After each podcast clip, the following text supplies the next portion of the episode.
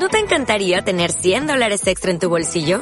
Haz que un experto bilingüe de TurboTax declare tus impuestos para el 31 de marzo y obtén 100 dólares de vuelta al instante. Porque no importa cuáles hayan sido tus logros del año pasado, TurboTax hace que cuenten. Obtén 100 dólares de vuelta y tus impuestos con 100% de precisión. Solo con Intuit TurboTax. Debes declarar para el 31 de marzo. Crédito solo aplicable al costo de la presentación federal con TurboTax Full Service. Oferta sujeta a cambios o cancelación en cualquier momento.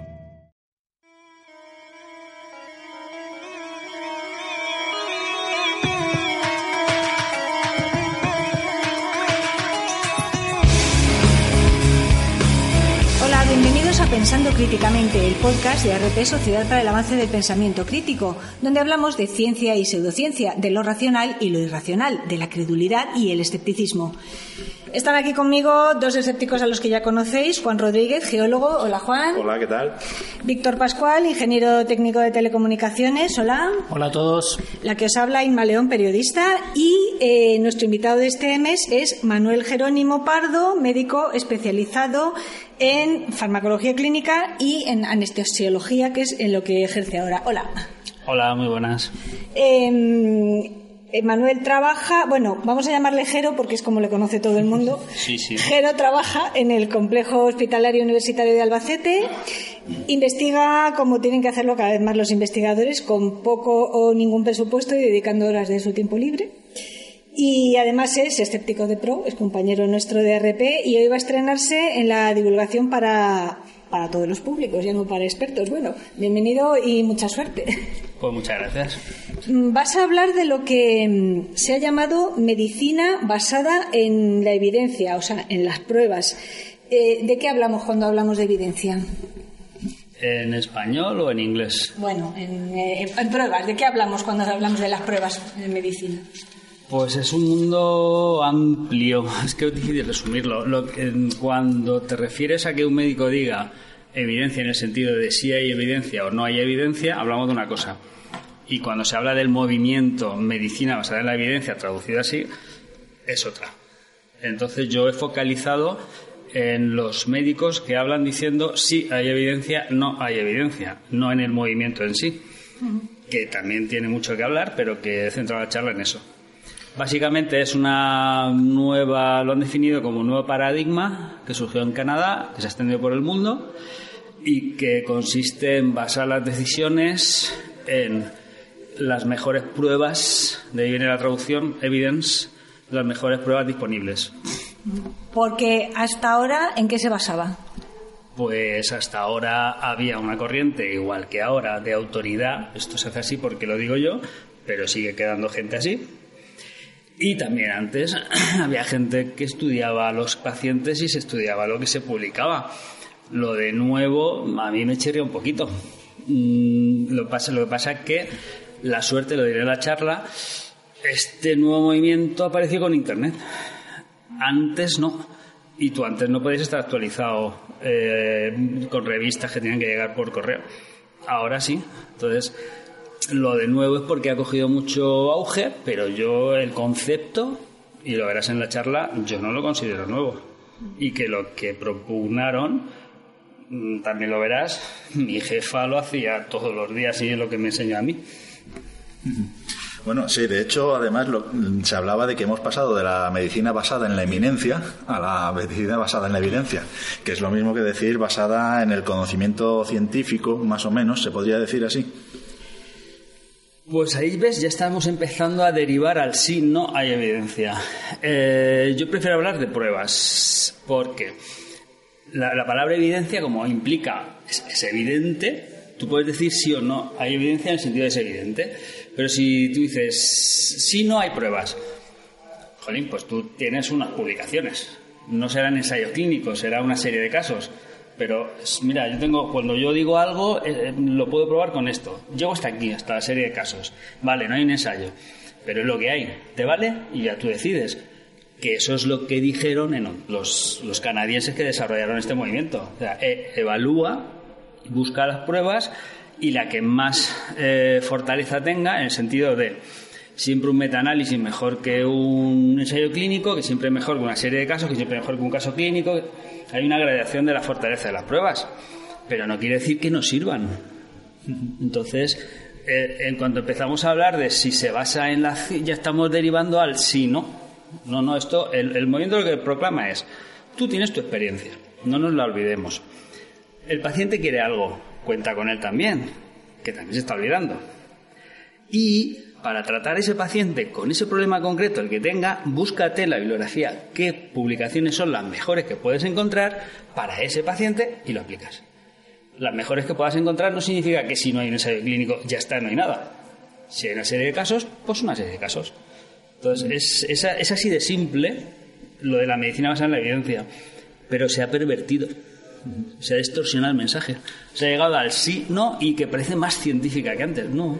Sí, porque venías también a hacer una, una revisión crítica, ¿no? De lo que es la medicina basada en la evidencia. Mm, No, porque yo, yo preparando esta charla me he dado cuenta, si, si esto, si esto yo lo hacía con mi jefa, lo que yo critico es eh, no el instrumento en sí, sino el uso que se le está dando. Sí, no. Y si no hay una, una guía clínica, un metaanálisis y tal, no hay evidencia, como que no.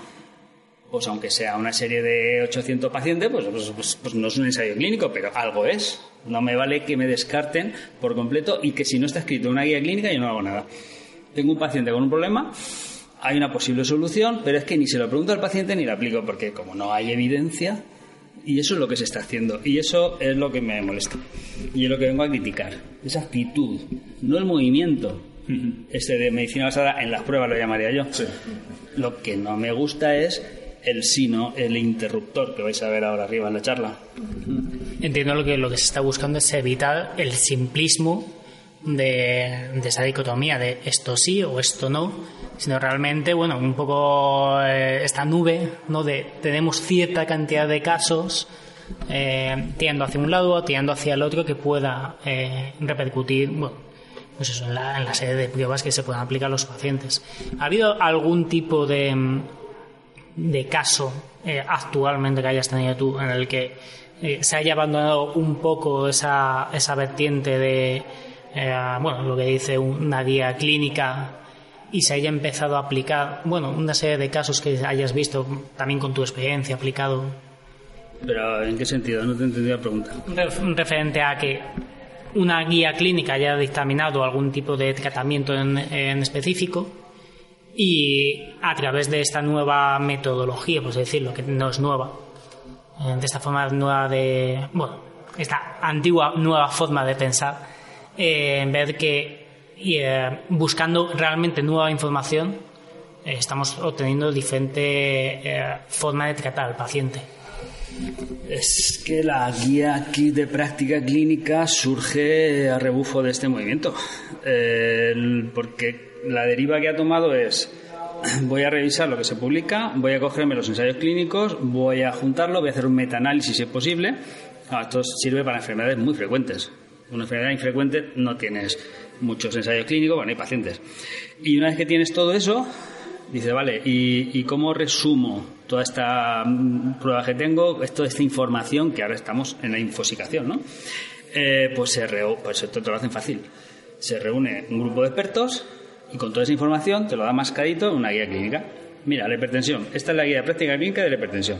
La infección en críticos, esta es la guía de práctica clínica y tú la sigues. O sea, digamos que hay una- unas personas que hacen de intermediario entre este movimiento de buscar las- la información y ofrecértela. Y la ofrecen diciendo, pues mira, el nivel de evidencia es alto, es bajo, y te van diciendo el, asunto. Lo que pasa es que también hay un líder, Vincent, lo, lo verás, em, este fue el promotor de la guía clínica Sobrevivir a la sepsis, no sé si la conocéis, es una cosa específica de críticos, surgió en mi época. Y y esta guía, bueno, se ha implementado por todo el mundo, menos Australia y Nueva Zelanda, que no querían. Y él mismo mm, tiene un comentario que es muy jugoso y que también lo pongo en la charla, que dice, mira, que la- las guías clínicas no son verdades absolutas. Y lo dice él mismo que, que lanza una guía que ha tenido un predicamento muy grande. No son verdades absolutas, son guías. Son guías para alguien que no sabe de un tema, subirle el nivel. Pero si tú eres un experto, a ti no te hace falta una guía clínica, porque incluso te puede constreñir. Y dice más, hay veces que un paciente concreto, por lo que le pasa, tendrás que tratarlo de forma incluso contraria a lo que diga una guía que está hecha para la población. Esa podría ser la palabra. Las guías clínicas son de tratamiento poblacional, mientras que tú tienes que adaptarte al paciente. En mi caso, por ejemplo, cuando yo trabajaba en cuidados críticos, era una UCI posquirúrgica y postraumática. Pero a veces, pues si la coronaria estaba llena, si la UCI polivalente estaba llena, el infarto no caía a nosotros. Pues yo me iba al cardiólogo y a ver, dame el tratamiento del infarto, porque si sigo esa guía de práctica clínica lo voy a hacer mejor que si lo hago yo a mi aire. Pero si a mí yo tenía una infección, yo que llevo toda la vida tratando con antibióticos, que a mí me dijeran que yo no podía poner X dosis de un antibiótico porque es que la guía de práctica digo, mira, no, no me toca las narices. Y eso es lo que dice Vincent. Dice, cuando un tío sabe mucho, obligarle a seguir una guía es bajar el nivel. Las guías están pensadas para cuando tú no sabes de algo. Yo las uso con las cosas que no sé y me suben el nivel. Pero no quiero, y ese es el problema, que cuando sé mucho más de algo, que me obliguen a seguir una guía, porque es que como la guía dice esto, hay que hacer esto. Ese es el problema. Eh, sí, porque, mm, vamos a ver, por un lado está eh, el, paciente medio que mm, no, no, no, siempre estás con el paciente medio. Y segundo, eh, los ensayos a lo mejor se hacen solo con pacientes medios, pero tú no sabes lo que te vas a, encontrar. Puede haber, ¿sabes? los ensayos no se hacen con pacientes medios. No sé, ¿cómo se, seleccionan muy bien los pacientes. Eso es una crítica que tiene todo esto de los ensayos clínicos, que los pacientes están tan bien seleccionados que luego el resultado no es aplicable a la gente normal, a un paciente normal. ¿Puedes poner algún ejemplo? pues vistoso, por así Tú coges un, dice, voy a estudiar eh, el fármaco X y dice, venga, mis pacientes para ser incluidos, pues resulta que no tienen que tener que si la hipertensión, que si la diabetes, que es solo mi enfermedad, la la que sea. Y es que eso no existe. Una persona de 70 años tiene hipertensión, diabetes, pero los han excluido para hacer el ensayo, con lo cual y toda la polimedicación que tienen esas personas tampoco estaba en el ensayo. Y entonces, sí, vale, en pacientes ideales ese fármaco puede ser bueno, pero luego, luego tienes la realidad y a lo mejor no es tan bueno. Sí, que ese paciente ideal no existiría porque no sufriría esa enfermedad. No, sí, sí los hay, sí los hay. Sí los hay, pero el grueso de la población no tiene una sola enfermedad, tienen varias y, toman más medicaciones. O sea que los ensayos se diseñan y esto ya, esa parte no la toco en la charla, ¿no? Pero ya sabéis, lo suena a todo el mundo, que las industrias farmacéuticas pues no son hermanitas de la caridad y quieren ganar dinero. Y si un ensayo no les sale como quieren, pues ya hacen para que le sacan y, y gana dinero. Entonces os suena Bengal Lagray, su libro de mala farma, que también lo veréis, y, que hacen trampa y que hacen y son fraudes y las han cazado y tienen condenas. Y si me preguntáis alguna, digo todas. Abbott, Lilly, todas las empresas han sido cazadas mintiendo, haciendo fraude con sus medicamentos. Entonces, ¿Cómo lo hacen? Pues sutilmente en los ensayos y ya buscan la manera de diseñar el ensayo de inicio para que salga lo que quieren que salga. Lo que pasa es que eso quizá luego no sea aplicable a los pacientes en general. Eso es un problema que tenemos. Mientras el 90% de los ensayos los patrocina la industria, pues esto va a seguir siendo así. Y luego ya no es solo el ensayo, sino quién interpreta los resultados y quién los convierte en una guía clínica, como has dicho antes. Pues ese es otro problema, que en el que tampoco entro, si es que esto es de campo, esto da para muchas charlas. A ver, las, estos suelen ser pues los grandes popes, ¿no? Y los grandes popes, pues, pues a veces tienen acciones de la empresa X y, y cuando se reúne una mesa a decir qué hay que hacer en tal enfermedad, dice, pues, pues le interesa que ese fármaco esté. Esto no es hablar por hablar, también ha sido documentado y ha habido guías incluso que han tenido que anular judicialmente porque el comité de expertos tenían todos unos intereses concretos. Y a nivel judicial, de hecho, se anula esta guía y se va a hacer otra. Y por orden judicial la composición va a ser esta, esta, esta y esta. Eso también ha pasado. Mm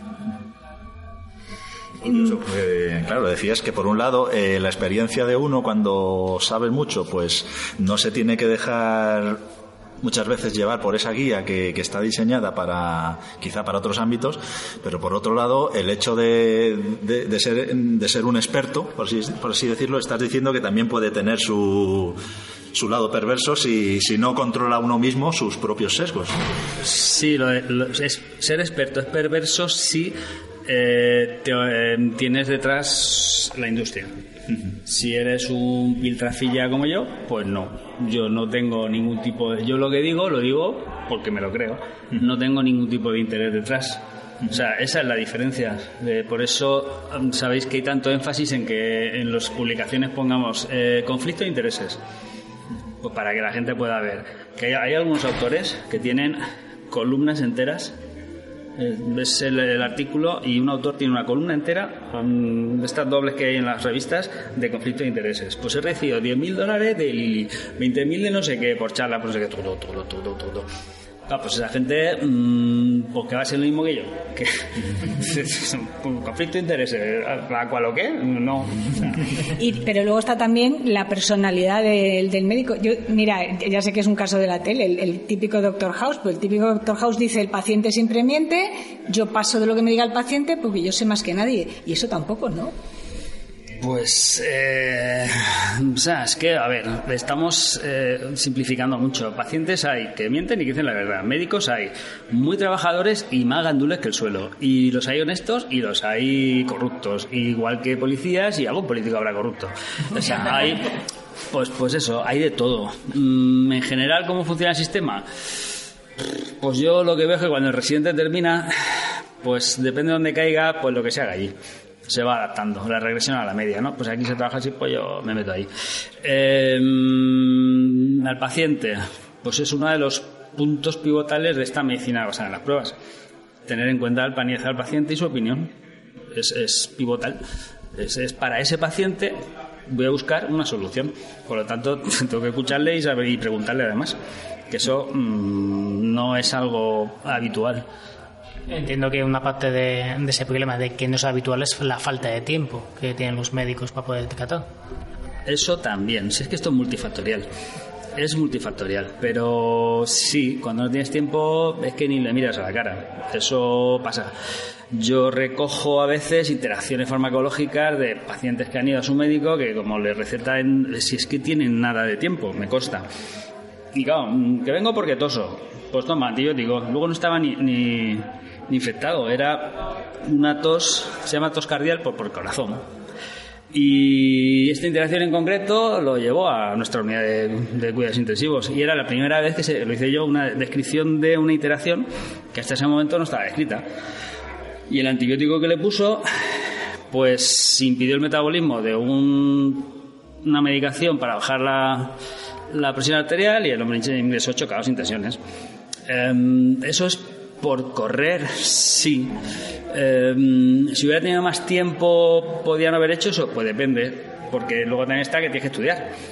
Entonces, si se junta todo, te he dicho que hay médicos que son una maravilla y son muy trabajadores y muy honestos, y la verdad es que conozco bastantes, pero a veces es que se van del hospital a las 5, porque están hasta arriba las consultas llenas, o sea, no nos pone unos medios para decir hago mi trabajo de forma bien y relajada, no, no, no, no, no, para nada. Entonces la carga, la sobrecarga existencial existe, pero también existe el médico que no da un palo al agua y también existe el que trabaja y se va de su cuenta más tarde.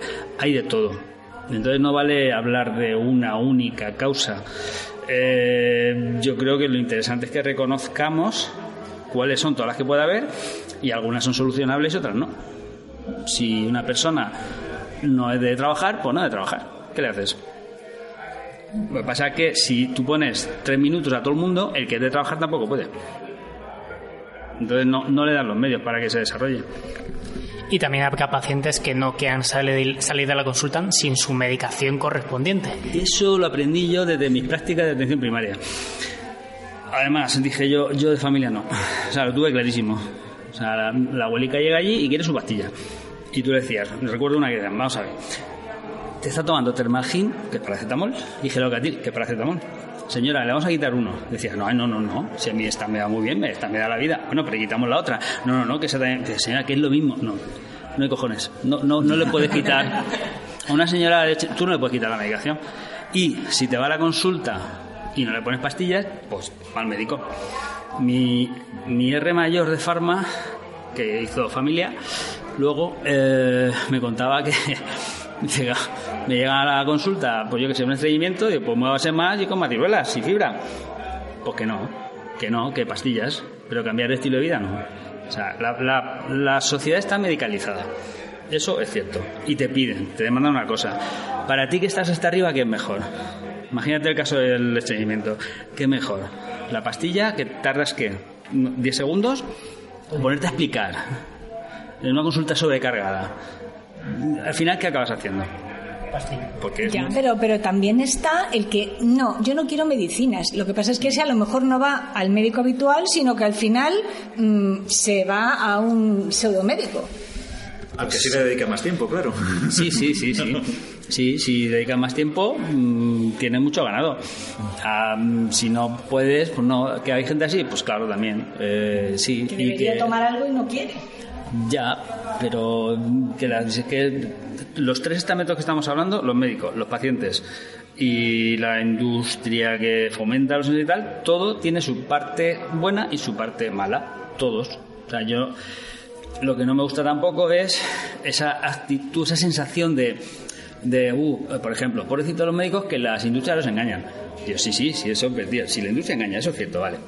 Pero pobrecito los médicos, espérate, lo que te he dicho, o sea, vale, yo tengo maíz muy brillante y hay otro que ya lo he dicho, más gándule que el suelo. O sea, no, hay que identificar y que cada estamento tiene su parte de culpa. Eso, eh, y luego a la hora de, quiero decir, me imagino que todos los médicos recogen datos de los pacientes, ¿no? quiero decir, pues siempre hay una vigilancia de tal, eh, o, tú mismo en, el hospital se recogen datos, se hacen estadísticas. Mm, ¿Eso se, se utiliza luego también para, para la medicina basada en pruebas? Pues de rutina no lo sé yo la gente que conozco que trabaja, que tiene líneas de investigación, sí tienen base de datos, pero todo esto tiene que pasar por los comités de ética, teóricamente. Yo pertenezco al de mi hospital. Mm, según la ley, tú como médico no deberías, según la ley, ¿eh? no deberías tener una base de datos de tus pacientes sin haberlo comunicado a alguien. No, me refiero al hospital. El hospital, por ejemplo, que le lleguen, o sea, en un hospital a que le llegan, que te digo yo, mm, eh, personas que eh, han tomado una medicación incompatible, como el caso que, contabas. Todas estas cosas se registran y luego se sirve para. Hasta donde yo sé, no. Para nada. Entonces, esa experiencia, esa experiencia nos sirve para mejorar la medicina. Yo, por ejemplo, quise saber, el esto es real, quise saber el pronóstico de los pacientes de más de 80 años que operamos de urgencias. ¿Salen del hospital? No por si no sale ninguno no negarme a operarlo, sino para decírselo a la familia. Usted sabe que en este hospital en el año tal hemos operado a 80 personas de más de 80 años y X, yo qué sé, tres han ido al hospital, el resto mm, o no. O, salen, es que no lo sé cuántos salen adelante, no, no lo sé. Y me bajé a pedir la información al Servicio Central de Documentación pero no. ¿O el asunto de, ¿De protección de datos? No, no, no, no, no, no. He, pedido, he pedido un listado de peritonitis por otro tema y me lo han dado sin ningún problema. Por, quizá por el trasfondo que yo tenía. El caso es que me dijeron que no. Mm, no. Hay cosas que políticamente no se pueden hacer. Ajá. Curioso. Bueno. No, me, he quedado, me he quedado pensando en esta parte porque me, ha resultado bastante peculiar. Que no, que por ese tema político. Eh, vamos a ver, vamos a ver, político en el sentido de, sí, sí, sí, eh, por ejemplo, cosas, cosas, que yo haría si fuera un gerente, creo, ¿eh? creo que haría, em, y que no se hacen porque, oh, mm, no queda bien, ¿no? Em, yo cuando tenía que bajar una cama de mi segunda planta del hospital, críticos, a rayos, y necesito un ascensor, ¿tú sabes la de familiares que hay en un hospital? ¿Tú sabes lo que estorban para el manejo cotidiano? Ahora tú dile a la gente que se salga del ascensor que tienes que meter un paciente que viene de críticos. ¿Te crees que se salen? ¿Tú te crees que la gente está.? Eh, o sea, es que. ¡Ah, qué bonito! ¡Ah, la gente! No, no, no, no, no, no. Te miran, te dicen, ¿cómo? Joder, pues está esperando un montón para cogerlo. Em, no sé, que, que no es lo habitual. Pero tampoco es tan extraño que ocurra eso. Yo cerraría el hospital hasta las 3. Y a las 3 que vengan las visitas, por ejemplo. Pero eso no se hace porque no queda bien. Entonces, a nosotros nos estorba. Y lo digo así de claro, nos estorba la gente por las mañanas subiendo y bajando en ascensores, porque ocupa ese espacio que tú necesitas para trasladar pacientes. Pero no solo eso va para bajar el crítico. Yo llamo a alguien, acaba mi operación, por ejemplo, yo, estamos acabando contigo, hay que operar a Isma. Venga, que bajen a Isma de la quinta a la puerta de quirófano. Pues a veces se nos demora 20 minutos porque no hay ascensores, porque están ocupados con la gente subiendo y bajando y tal. Eso. Porque no hay un celador, a veces, ¿no? El celador a veces se le pone sobrecarga y tal, pero aunque lo haya, que no, que no, que no consigues parar el ascensor. Entonces, eh, eso trastoca al hospital. ¿Tú crees que van a.? No, no, porque queda feo, ¿verdad? ¡Hola! Oh, pobre- ¡Ay, la gente que no puede pasar al hospital! Y sin embargo, están estorbando. Tú les dices, mire, mm, yo, eso me ha pasado. Yo he entrado a una habitación y he contado 32 personas. Las he contado, venga. Y, y les digo, ah, yo no los he hecho, pero les digo, eh, ¿saben que el riesgo de infección posoperatoria en función de la cantidad de gente que hay aquí ahora? Más visita, más infección, que se sabe, que está estudiado. Pero tampoco se sale ni... No, han venido a ver, al- pues, pues yo entro. Eso es falta de cultura de la gente. Sí, sí, con mayúsculas. Sí. ¿Se pueden hacer cosas? Sí, pero yo creo que no hay voluntad para hacerlas. Eh, me gustaría ir a un poco a la actualidad, ya que y volver a lo que es la- el tema de, de la charla de hoy. La medicina basada en pruebas tenemos ahora eh, este intento de plan del gobierno para controlar las pseudoterapias. eh, y entre ellas han hecho una lista de pseudoterapias que directamente las han descartado y otras que las van a someter, que van a revisar los distintos metaanálisis y literatura científica que haya. Eh, ¿Te consta que, que vayan a usar estas ideas que tú nos vas a plantear aquí de, de coger solo metaanálisis como al parecer al principio decían o van a coger pues esos distintos niveles de verosimilitud a la hora de, de evaluar estas Pues no te puedo responder porque no me he leído ese plan, ni lo he escuchado, ni vivo en mi mundo. Me faltan horas para sacar adelante mis temas y no, no, no, no sé, no sé lo que están haciendo. Eh, yo el tema de la pseudociencia, lo que sí más, sobre todo las pseudoterapias, lo que más claro tengo es que em, en la anestesia no hay. ¿Por qué? Nadie se opera con acupuntura. ¿no? Eso Sí, es. sí, nadie, nadie, nadie usa... La noesiterapia. Sí, pero bueno, que, que no. Quiero decir, tú puedes decirle a alguien, mira, esto te va a ir muy bien para la hipertensión, para el colesterol, así a largo plazo te va a ir muy bien, te- así, pero ahora aquí para dormirte a una persona, Sí, nadie, O sea, nadie, nadie acepta una, anestesia tú homeopática. coges, ¿no? Sí, tú sí. coges Propofol, Trogotrum, en, en medio minuto lo tienes dormido. Ahora me eso con cualquier otra cosa, la que sea. Es, no, porque no. Mm, Quiero decir, las cosas que no funcionan, donde más se les nota y se les ve el plumero es en las situaciones de, Serias. de- Sí, serias. de- ¿no? del momento, de inmediata, que si hay que ver el resultado de inmediato. Ahí eh, no hay eh, nada. Y luego sí, bueno, parece que la acupuntura, para no sé, parece que. Vale, vale. Pues para quitar un quiste, y cirugías menores. Pero tú no te operas de una toracotomía sin una anestesia de la malvada medicina oficial. No puedes. Y O sea sin, que- sin un buen antibiótico después. y luego el dolor posoperatorio. Ah, mira, es que con esto el dolor se controla y tal. ¿Una raja en el pecho? No. Eso, o sea, no hay, yo creo que no hay cabida porque es que se nota mucho que no funciona. Y entonces se busca, claro, la gente no es tonta. Entonces, la morfina que busca, se quite. claro, busca, busca, pues, pues, otros sitios en los que sí pueda decir, "Mira, si es que esto funciona. Porque el efecto es largo plazo y ahí sí que entran los placebos y, o te engaño directamente, pero, pero bueno, está más disimulado. Pero en la anestesia no hay. Bueno, pues se nos ha acabado el tiempo, ya nos están esperando aquí en la, para que nos des la charla. Muchas gracias, Jero, gracias Juan y Víctor. Y hasta el mes que viene.